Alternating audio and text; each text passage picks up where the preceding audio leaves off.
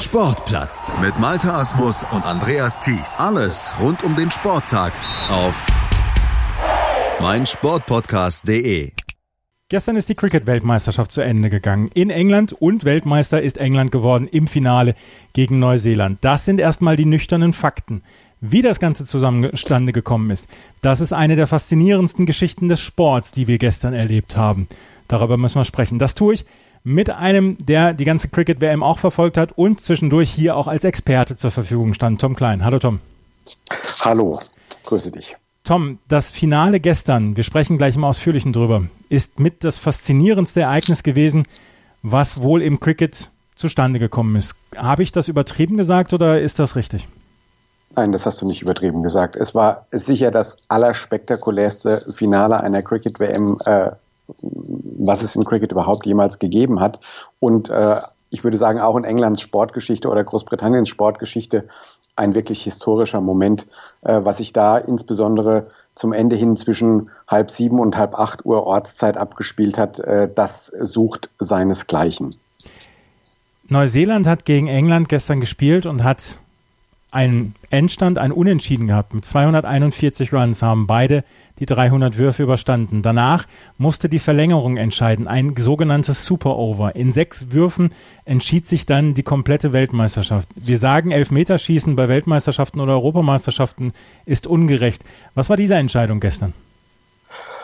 Ja, diese Entscheidung war noch ungerechter als ungerecht, würde ich sagen, denn eigentlich hat dieses Spiel keinen Verlierer verdient. Man muss es wirklich sagen, denn auch diese Verlängerung oder dieses Elfmeterschießen, das Super Over, ähm, endete unentschieden, 15 zu 15 und ähm, am Ende äh, hat eine Regelauslegung die Entscheidung gebracht, nämlich die, wer im gesamten Spiel mehr Boundaries erzielt hat, also wer den Ball öfter über die Spielfeldbegrenzung geschlagen hat. Und das war in diesem Falle England. Ähm, und nur aufgrund dieser Wertung, äh, über die es jetzt äh, schon gestern direkt nach dem Spiel und auch heute noch äh, erhebliche Diskussionen gibt, ob das denn so sinnvoll ist, nur aufgrund dieser Regelung ist letztlich England Weltmeister geworden. Und ähm, das hat sogar äh, die Queen äh, veranlasst, sich über Twitter zu melden. Also das ist auch äh, so außergewöhnlich, dass äh, ich gar nicht wüsste, wann das jemals äh, so stattgefunden hat. Sie hat über den Twitter-Account der Royal Family gesagt, ähm, äh, ich muss äh, Neuseeland auch mein Mitgefühl ausdrücken. Ähm, sie haben so äh, stark gespielt und so bewundernswert äh, in dem Spiel, in dem Finale gespielt und äh, während des Turniers also das schien ihr tatsächlich ein Bedürfnis gewesen zu sein. Und ich glaube, daran kann man schon erkennen, ähm, wie, wie soll ich sagen, wie schwer es war, den englischen Sieg äh, zu feiern und nicht äh, die Neuseeländer sozusagen dabei zu vergessen. England hat also gewonnen in diesem Super Over, nachdem beide Teams ja genau die gleiche Anzahl an Runs während eines knapp neun Stunden Kampfes erzielt hatten. Das ist dann halt sehr, sehr ungerecht. Das ist so ein bisschen auch mit, mit einer Losentscheidung zu vergleichen. Gab es keine Möglichkeit, noch ein zweites Super-Over hinterherzulegen? Das äh, wäre sicher eine der Möglichkeiten, wie man sowas auflösen kann. Allerdings, es steht eben nicht in den Regeln. Die Regeln äh, sind so, wie sie jetzt ausgelegt wurden. Ähm, gucken wir doch mal, was potenziell überhaupt noch als weiteres Entscheidungskriterium hätte herangezogen werden können, wenn es denn in den Regeln stehen würde. Äh, wir können einmal äh, die Net Run Rate vergleichen, ähm, die während des Turniers erzielt wurde. Das ist sowas wie die Tordifferenz, also da äh, werden äh, erzielte Runs gegen ähm, bekommene Runs äh, gegengerechnet. Ähm, in dem Vergleich hat England gewonnen. Nimmt man den direkten Vergleich in der Gruppenphase, äh, als England gegen Austral, äh, als England gegen Neuseeland in der Gruppenphase gespielt hat, hat England gewonnen. Nimmt man die Platzierung in der Vorrundentabelle her als Entscheidungskriterium, gewinnt auch England. Ähm, nimmt man die Anzahl der Siege in der Vorrunde her, gewinnt ebenfalls England. Äh, Neuseeland gewinnt eigentlich nur in einer denkbaren Kategorie, wenn man jetzt äh, gesagt hätte, wie viele Wickets sind gestern in dem Finale in den regulären 50 Over ähm, verloren gegangen. Äh, da ist nämlich England ausgebowlt worden. Äh, die haben also äh, zehn Wickets verloren und äh, Neuseeland hat nur acht verloren, plus nochmal eins im Super Over. Also selbst wenn man die Verlängerung quasi noch dazu nimmt, das ist die einzige Kategorie, in der Neuseeland in denkbaren Vergleichen überhaupt äh, hätte gewinnen können. Und ähm, deswegen äh, sind doch äh, nicht wenige Kommentatoren am Ende sagen, okay, also wenn man es überhaupt irgendwie so rechtfertigen kann, dann so hat England halbwegs verdient gewonnen. halbwegs verdient.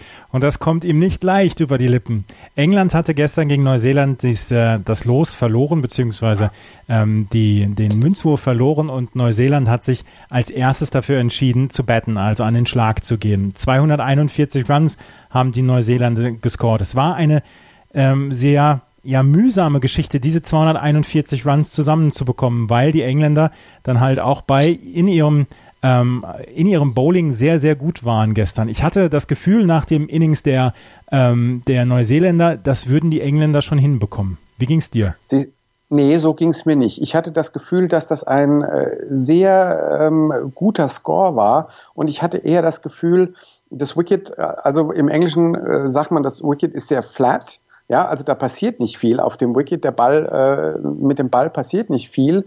Das heißt, ähm, das ist für die Bowler gar nicht mal so einfach. Ähm, äh, da, äh, für, Entschuldigung, für die für die Schlagleute ist es gar nicht so einfach, hier irgendwie aufgrund der Geschwindigkeit, mit der der Ball ihnen entgegenkommt, da einfach Runs zu erzielen und so.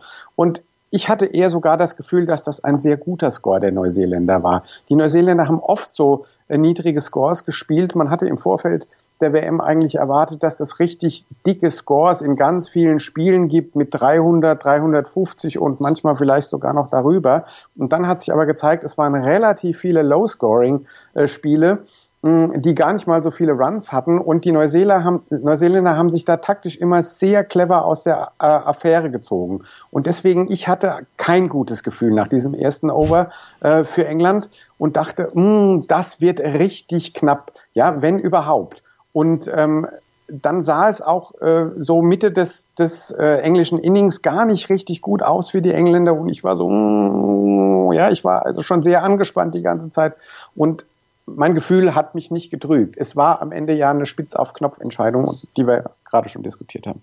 Lass uns noch mal gerade über das New Zealand Betting sprechen. Martin Gaptil, einer der Stars der Neuseeländer in dieser WM, hatte nur 19 Runs gescored. Er war relativ früh draußen. Henry Nichols konnte 55 Runs erzielen für die äh, Neuseeländer. Tom Latham mit 47 Runs war auch noch gut dabei. Aber die Spieler, die ja so ein bisschen das Ganze geschultert hatten während der WM, also Martin Gapdel, Kane Williamson zum Beispiel, Ross Taylor auch, die waren relativ früh draußen. Das waren ja schon Erfolge dann auch für die Engländer. Ja, also England, ähm, Englands Bowling Attack war richtig gut, eigentlich durchgängig über die WM bis auf ein paar Ausnahmen.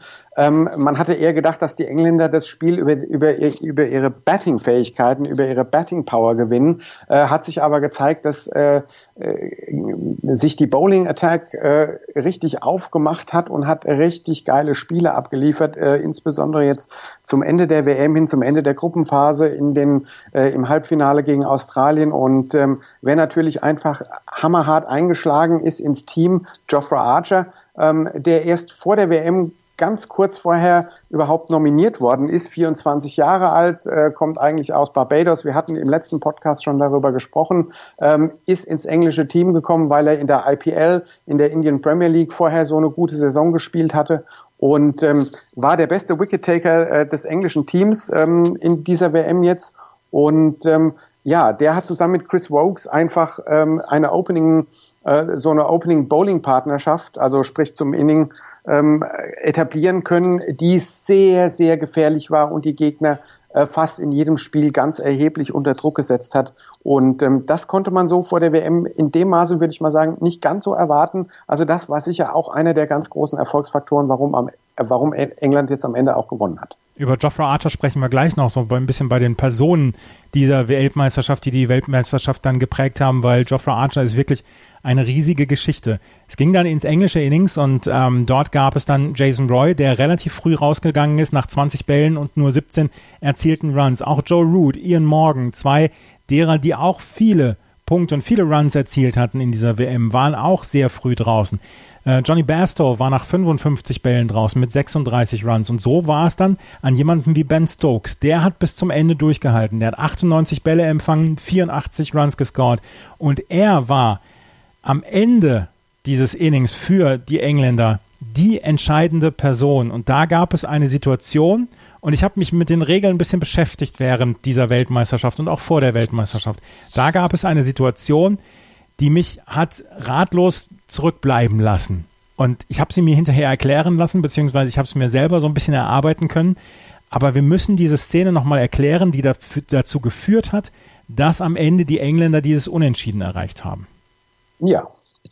Ähm, also folgender Sachverhalt. Ähm, ben, ben, Stokes hat einen Ball geschlagen, ähm, hat äh, zwei Runs absolviert und äh, dann hat das neuseeländische Team äh, versucht, ihn ähm, aus dem Spiel zu nehmen, indem sie den Ball direkt auf das Wicket werfen, bevor Stokes in seinem sicheren Haus ist.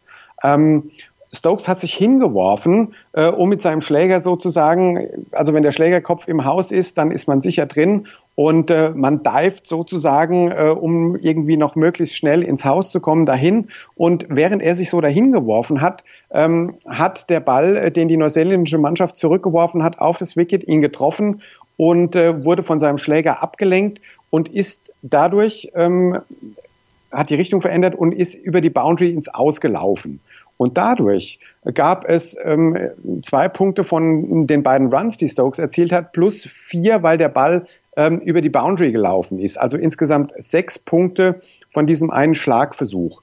Und ähm, das ist im Prinzip, ähm, das würde ich sagen, war der, das war der entscheidende Moment, äh, glaube ich, in dem England diese WM gewonnen hat. Und ähm, Jetzt gibt es heute relativ äh, große Diskussion darüber, hätte Stokes überhaupt äh, zwei Runs äh, von seinem Versuch bekommen können, bevor er den Ball abgelenkt hat. Denn eigentlich muss man, um den Run zu kriegen, äh, die Mitte über, überschritten haben zwischen den beiden Wickets, damit ein Punkt gezählt wird.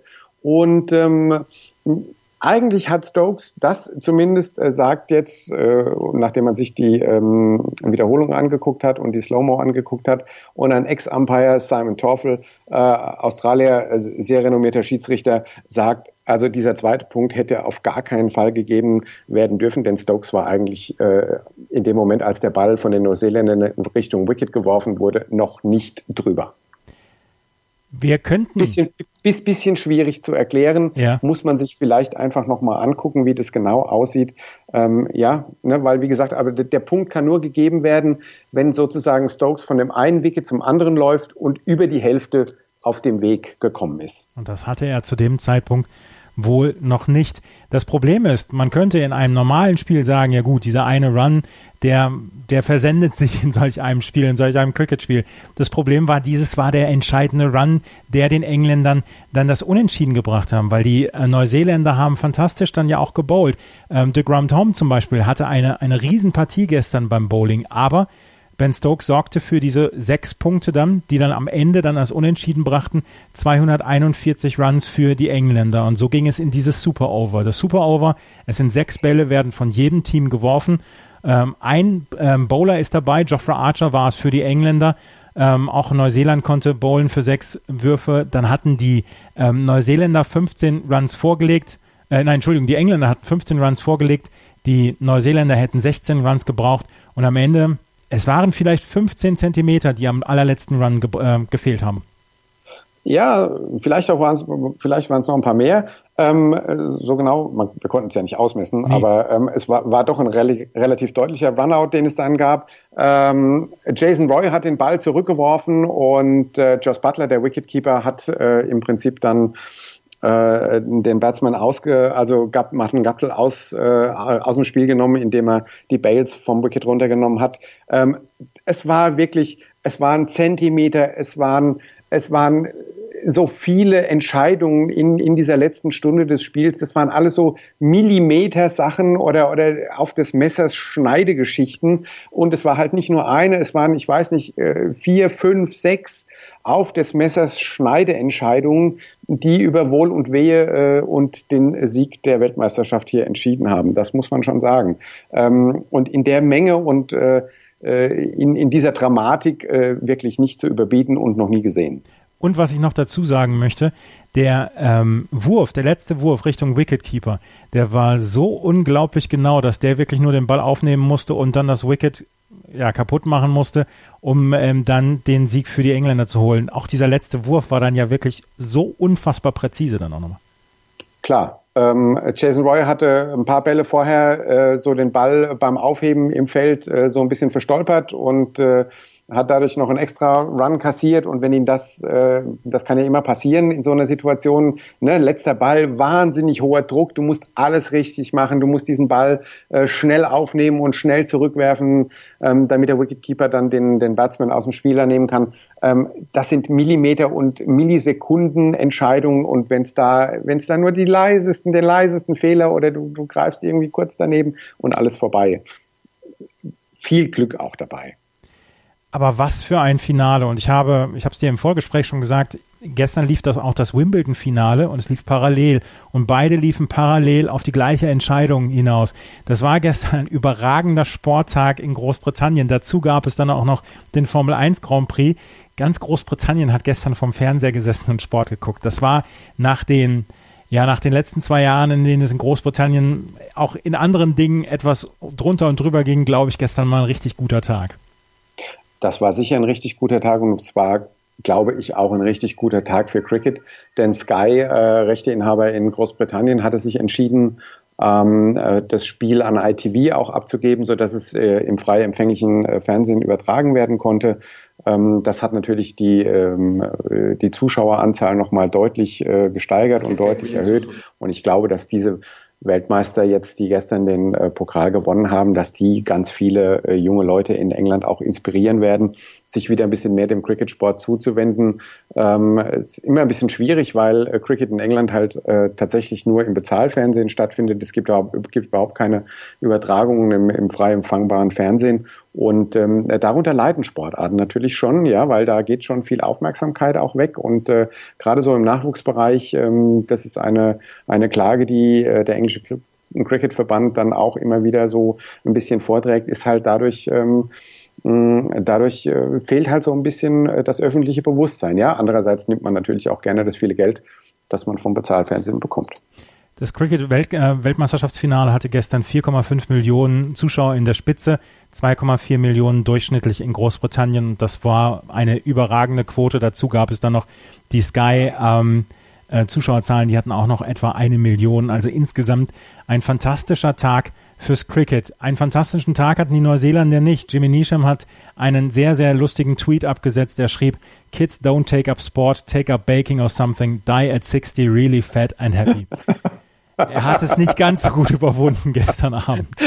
Nee, das, aber ich glaube, niemand hat dieses Finale, diese letzte, diese letzte Stunde, anderthalb, niemand hat das gut überwunden. Ich muss dir ganz ehrlich sagen, ähm, ich hatte gestern zum allerersten Mal das Gefühl, äh, und das ist kein Scherz, ich habe wirklich gedacht, es, wenn, wenn mich jetzt ein Herzinfarkt trifft, wundert es mich nicht. Ich hatte zum ersten Mal wirklich ernsthaft Angst, dass mich bei einer Sportübertragung ein Herzinfarkt trifft. Ich, ich war, ich weiß gar nicht, ich war so in einem seltsamen Zustand zwischen zwischen Ungläubigkeit und, und Erwartung und Spannung. Äh, und ich habe wirklich gedacht, es trifft mich gleich. Das ist kein Scherz. Ähm, so habe ich mich noch nie bei einer Sportübertragung gefühlt. Also es war wirklich absolut faszinierend, das muss ich auch dazu sagen. Ähm, einmal noch auf die Politik zurückzukommen. Jacob Rees-Mogg hat hinterher dann gesagt, ja, wir brauchen gar nicht Europa, um große Titel zu gewinnen. Er meinte dann den Titel der englischen Cricket-Mannschaft. Die englische Cricket-Mannschaft allerdings hat selber ein derart diverses Gesicht gehabt. Unter anderem Ian Morgan natürlich. Wir haben über Geoffrey Archer gerade ge gesprochen, Adil Rashid. Es gibt also diverse Nationen. Vielleicht war das ja auch gestern so ein sehr symbolischer Sieg für ein diverses, für ein, ja, für ein buntes Großbritannien. Ja, das war es ganz sicher ähm, und ähm, wird aber natürlich äh, von so Hardcore-Nationalisten, äh, da guckt man gerne drüber, aber das gibt's ja hier in Deutschland auch. Ja. Wir kennen die Debatte auch, ja, so Mesut Özil, wenn er auf dem Höhepunkt seiner Karriere die Tore für Deutschland schießt, dann ist er Deutscher und sobald irgendwas äh, gemacht wird, was jetzt nicht so passt, ist er halt der Türke. Mhm. Ähm, so, du weißt, äh, im Sport wird da immer sehr schnell mit zweierlei Maß von vielen Fans gemessen. Ähm, aber natürlich, die Diversität, Ian Morgan, der Captain, ist ihre. Äh, Geoffrey Archer kommt äh, aus Barbados und äh, Adil Rashid hat äh, einen pakistanischen Vater. Ähm, und äh, Naja, wir wissen alle, ähm, am Ende ist Diversität immer oder fast immer ein großer Pluspunkt und man gewinnt mehr, als man äh, sozusagen mh, verliert, wenn man sich darüber aufregt. Das würde ich auf jeden Fall sagen. Das war eine fantastische Performance der englischen Cricket-Nationalmannschaft. Performance-Steigerung könnt ihr übrigens auch selbst erleben, also bei euren Autos. Tankt Shell V-Power. Shell V-Power ist nämlich der Unterstützer unserer heutigen Folge. Und damit schraubt ihr nicht nur die Effizienz und Leistung eures Motors nach oben, sondern schont und reinigt ihn auch gleichzeitig auch noch dank eines reibungsmindernden Zusatzstoffes. Und schon mit der ersten Tankfüllung. Shell V-Power ist somit sinnvoll für jedes Fahrzeug, unabhängig von Alter, Größe oder Modell. Am besten ihr testet Shell V-Power einmal selbst und erlebt die Leistung hautnah. Und mit Shell V-Power kann man zudem noch sparen. Wer sich für den Shell V-Power Smart Deal registriert, spart ab der ersten Tankfüllung bares Geld. Alle Infos gibt es natürlich im Netz unter shell.de slash vpower. Die Engländer sind Weltmeister. Neuseeland ist jetzt zum zweiten Mal so ein bisschen krachend gescheitert. Ähm, sie werden es natürlich wieder versuchen, aber wie bitter muss das für Neuseeland sein, jetzt das zweite Mal hintereinander so zu verlieren?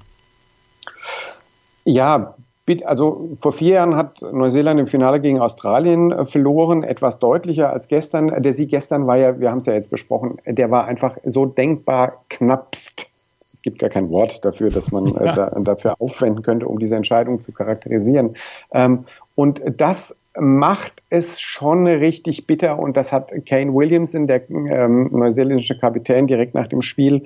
Er hatte zwar immer noch ein, ein, bisschen Lächeln auf dem Gesicht und so, ist ja eher so ein ganz ruhiger, besonnener Charakter, ähm, nicht so ein nicht so ein outgoing äh, Star wie viele andere. Ähm, aber natürlich hat er gesagt, das ist richtig hart zu nehmen und ähm, hat aber trotz alledem, das muss man auch sagen, äh, Größe gezeigt, indem er die Engländer jetzt hier nicht ähm, schlecht gemacht hat oder aber das würde auch seinem Charakter äh, potenziell gar nicht entsprechen. Also, aber klar, die Jungs waren einfach komplett geknickt und es war ja auch so ein bisschen chaotisch. Man wusste nicht, äh, wie, wie geht es jetzt weiter. Also bevor das Super Over kam, äh, ne, da das ist ja auch keine Situation, die jetzt jeden Tag vorkommt. Und äh, also bis man dann mal realisiert hatte, es geht jetzt weiter und was passiert und so. Hm, also die und dann natürlich nach dem äh, nach der Niederlage, da war das Team schon doch sehr geknickt und äh, die Premierminister, äh, Premierministerin von Neuseeland, Jacinda Ardern, hat auch gesagt, also ein unglaubliches Spiel. Und ähm, sie hat auch gesagt, ich glaube, als Nation sind wir alle heute ein Jahr gealtert mindestens.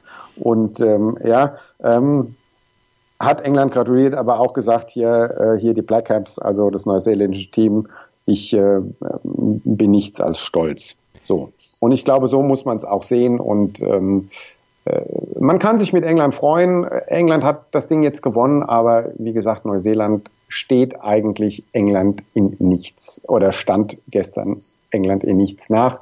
Ähm, und wenn ähm, äh, das Wort äh, Sieger der Herzen sozusagen äh, noch verliehen werden könnte, um das äh, neuseeländische Team so ein bisschen zu äh, zu hoch zu peppeln oder so, dann äh, müsste man es ihm jetzt, glaube ich, äh, verleihen, den Titel. Die armen Neuseeländer schlagen sich die ganze Nacht um die Ohren, um dieses Spiel zu sehen und müssen dann am Ende nur mit einem Run geschlagen werden vor diesem Finale war vielleicht die eindrucksvollste Leistung dann ja auch das Halbfinale der Neuseeländer gegen Indien, wo sie den Indern quasi überhaupt keine Chance gelassen hatten. Die Inder natürlich dann auch angeführt von ihrem Superstar Virat Kohli waren nach der Vorrunde waren auf Platz eins und hatten galten auch als die Favoriten, die dann ins Finale kommen sollten, aber Neuseeland hat damals oder im Halbfinale eine unglaublich gute Bettingleistung gebracht. Das wollte ich noch mal gerade anmerken. Ja, aber eine noch bessere Bowlingleistung. Äh, Bowlingleistung, das, das meine ich, ja. das meine ich, ja. Ja, genau. Die, die beiden Halbfinals waren sich eigentlich relativ ähnlich in ihrer Dramaturgie. Ähm, denn Neuseeland hat äh, Indien sehr schnell ähm, viele Wickets abgenommen. Ähm, also Indien war nach äh, kurzer Zeit, hatte schon drei Wickets verloren und gerade mal fünf Runs erzielt. Ähm, in der Folge waren sie dann bei 24 Runs und hatten vier Batsmen verloren und äh, haben sehr langsam nur Punkte, also Runs gescored überhaupt. Und äh, es sah äh, zu diesem Zeitpunkt überhaupt gar nicht danach aus, als könnte Indien auch auch nur irgendwas äh, in diesem Halbfinale reißen. Hm, dann haben sie sich aber doch wieder noch ein bisschen berappelt und haben noch so ein, so ein, so ein ähm, äh, ja, sind nochmal relativ eng an den neuseeländischen Score rangekommen, aber haben es dann doch nicht über die, über die Ziellinie geschafft. Und auch da hatte man schon vorher gedacht, Neuseeland hatte keinen besonders hohen Score vorgelegt.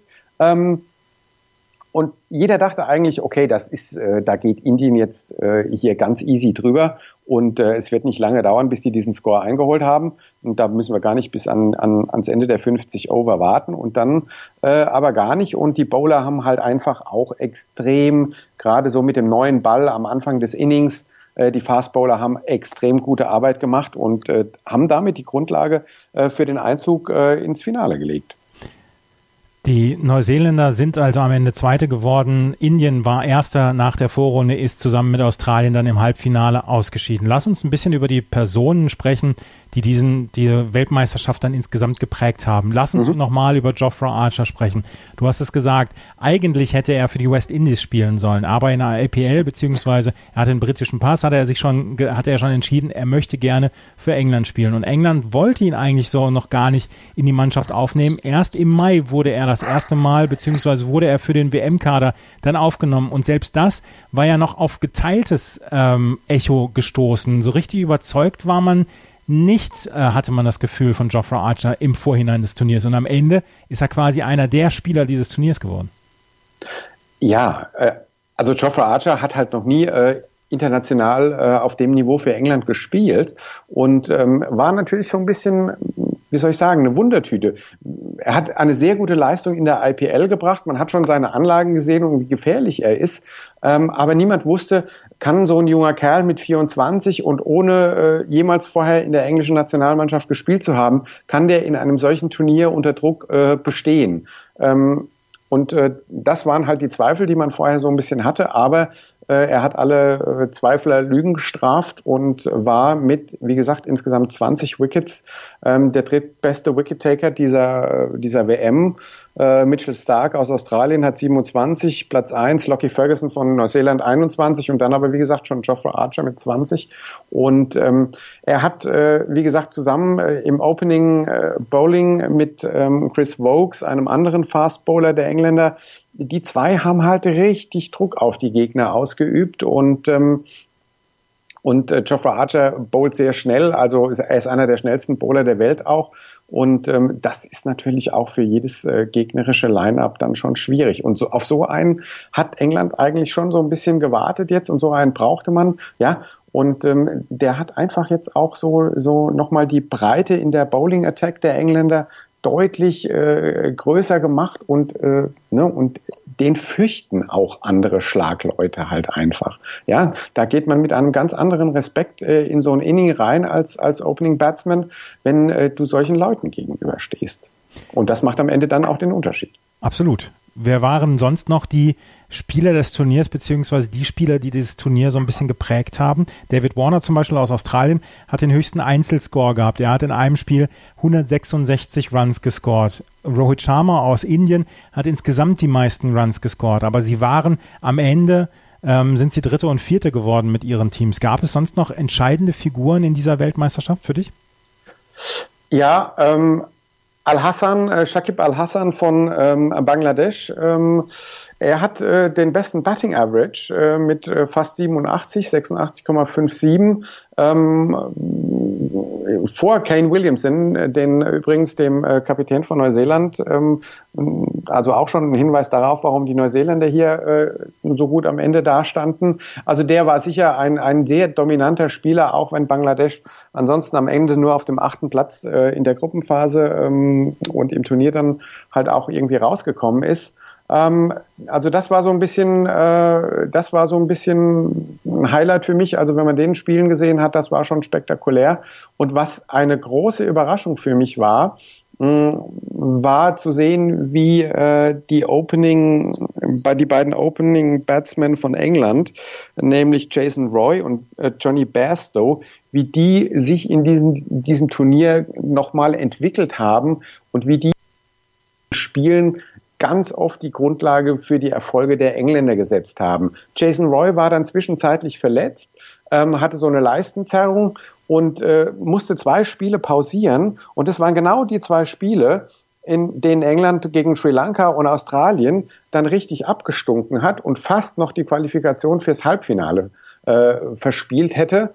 Und äh, in dem Moment, als Jason Roy ähm, dann wieder zurück ins Team kam, hat England gewonnen gegen Neuseeland in der Vorrunde, gegen ähm, äh, Indien in der Vorrunde, die beiden letzten Spiele, die Must-Win-Spiele waren und hat sich da sehr deutlich positioniert und hat äh, relativ deutliche Siege erzielt und damit natürlich auch ganz viel Selbstbewusstsein mit ins Halbfinale gegen Australien genommen. Und ähm, letztlich äh, haben ähm, Bastow und Roy auch Australien äh, dann auf der Batting-Seite sofort niedergerungen und haben einen sehr äh, äh, schnellen Start in das englische Innings reingebracht ähm, und haben sehr viele Runs in sehr kurzer Zeit erzielt und damit äh, im Prinzip die Australier zum Fallen gebracht. Wie fällt dein Fazit von dieser Weltmeisterschaft aus? In mir hat Cricket einen neuen Fan gewonnen. Ich glaube auch, dass es noch mehr Fans gewonnen hat über die gesamte Welt. Wie ist dein Fazit ausgefallen hier zu dieser Welt? Also ich muss sagen, ich habe wirklich sehr viele Spiele mir angeschaut ähm, und es sah nach der Hälfte, nachdem wir unseren letzten Podcast hier so kurz nach der Halbzeit aufgezeichnet hatten, da sah es eigentlich so ein bisschen aus, als könnte das eine sehr dröge Restvorrunde werden, weil eigentlich sah es deutlich danach aus, dass äh, die vier Favoriten fürs Halbfinale, also Indien, Australien, England und Neuseeland, dass die sich relativ deutlich durch, äh, durchsetzen würden und dann quasi äh, die zweite Hälfte der Spiele nur noch Makulatur ist, wo es nur noch darum geht, äh, wer gegen wen einigermaßen gut aussieht oder auch nicht, aber um nicht mehr um die Qualifikation fürs Halbfinale. Und ähm, ja, und dann hat aber wie gesagt äh, England diese zwei Spiele verloren, über die wir gerade schon gesprochen haben. Und dann stand auf einmal, und England ist ja als Favorit in dieses Turnier reingegangen, ähm, und dann stand auf einmal äh, der Favorit kurz vorm Ausscheiden, hatte zwei äh, Spiele noch äh, gegen Indien und Neuseeland, äh, wo man sich nicht sicher sein konnte, dass die Engländer die noch gewinnen. Und ähm, und da ist dann äh, doch nochmal richtig Spannung reingekommen und so. Und ich war mir auch keinesfalls sicher, dass die Engländer das schaffen können. Ähm, so, und dann hat äh, Australien, die bis dahin eigentlich doch relativ deutlich ihre Spiele alle so durchgezogen haben, hat das letzte Spiel der Vorrunde noch gegen ähm, äh, Südafrika verloren. Ähm, Australien war, war längst qualifiziert äh, in dem Moment. Ich glaube aber, dass das psychologisch für die Australier ähm, schlecht war.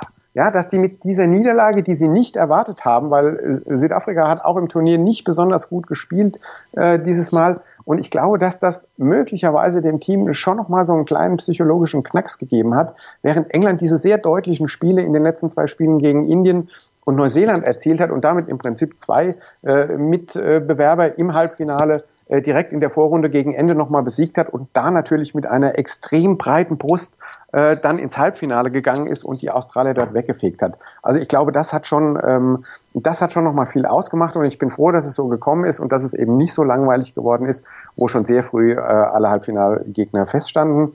Und ähm, das macht aber natürlich dann auch so ein bisschen den Reiz aus äh, von Cricket. Man kann sich halt nie sicher sein und es war klar, dass man äh, in dieser äh, Vorrunde, wo ja jedes Team gegen jedes gespielt hat und insgesamt neun Spiele absolvieren musste, ähm, dass da auch Spiele aufkommen, wo man mal verliert. Man kann einfach nicht neun Spiele durchgewinnen. Das äh, schafft äh, keine Mannschaft, würde ich mal sagen.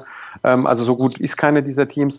Und ähm, da wurde es dann halt schon nochmal spannend und die Halbfinals und äh, dann äh, das Finale. Ich meine, da, äh, da, das war das waren krachende Spiele allesamt und äh, äh, zwar in unterschiedlicher Ausprägung, aber ähm, das war total spannend. Die Cricket WM ist vorbei. 2023 gibt es die nächste Cricket WM, die wird dann in Indien stattfinden. Ähm, bis dahin gibt es dann sehr, sehr viel Cricket zu bestaunen. Ähm, worauf, also wenn, wenn du jetzt einen Tipp geben müsstest, Neufans, worauf sollten sich freuen bzw. mal konzentrieren?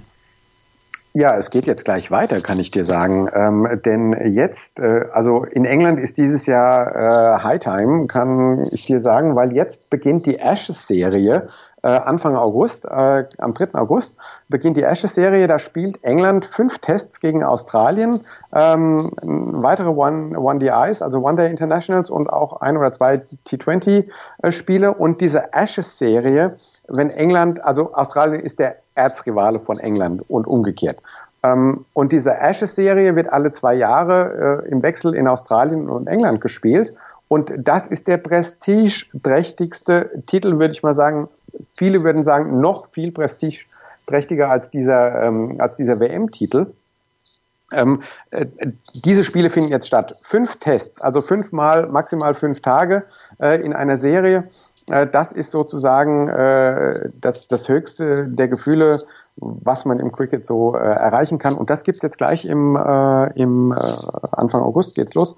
Hm, da geht's weiter, da kann man sich gerne mal reinklinken. Wobei, wenn man jetzt ein Cricket-Novize ist und äh, dann äh, ist Test-Cricket, äh, ne, wo der Spielverlauf sehr viel langsamer ist und sehr viel taktischer und wo nicht so viel Action drin ist, ähm, da muss man sich so ein bisschen reingewöhnen. Ähm, aber wie gesagt, es gibt auch noch ein paar One-Day Internationals und T20s, äh, wo England gegen Australien spielt. Das sind die nächsten Ereignisse. Das war Tom Klein mit seiner Zusammenfassung zur Cricket WM. England hat in einem der dramatischsten Sportereignisse der letzten Jahre gegen Neuseeland den WM-Titel gestern geholt. Danke, Tom. Ich danke dir und äh, ja, danke für die Podcast. Hat mich sehr gefreut, dass wir das äh, über die WM gemacht haben. Was zum Teufel, du Bastard? Du bist tot, du kleiner Hundeficker. Und dieser kleine Hundeficker, das ist unser Werner. Ein ganz normaler Berliner Kleinstkrimineller der dann aber im Knast das Ding seines Lebens dreht. Una Fantastica Risetta Perla Pizza. Er klaut seinem Zellengenossen ein Pizzarezept. Aber nicht irgendeins. Und mit dem eröffnet Werner dann die beste Pizzeria Berlins. Doch Werners Glück ist nur von kurzer Dauer. Denn es hagelt Probleme. Werners Pizzaparadies. Erstmals großes Kino- und Podcast-Format. Mit fetter Starbesetzung. Alina But, Kida Ramadan, Edin Hasanovic, Oliver Koritke, Ralf Richter, Ben Becker, Winfried Glatzeder, Anna Schmidt und viele mehr. Abonniert die Scheiße. Jetzt macht schon, mach! Chip and Charge, der Tennis-Podcast mit Andreas Thies und Philipp Jobert. Alle Infos zum aktuellen Tennisgeschehen um den Platz. Jeder Sieg gegen, gegen Roger ist sehr speziell. Am Platz. Und sie ist eine, die von der Grundlinie so viel kann, die so eine tolle Übersicht hat, aber die nie die ganz großen Höhen erreichen wird, wenn diese beiden Schläge nicht klappen. Auf dem Platz. Vor die Füße von Sosa, dessen Rückhand landet, Longline im Netz, Einstand. Chip and Charge. Auf meinsportpodcast.de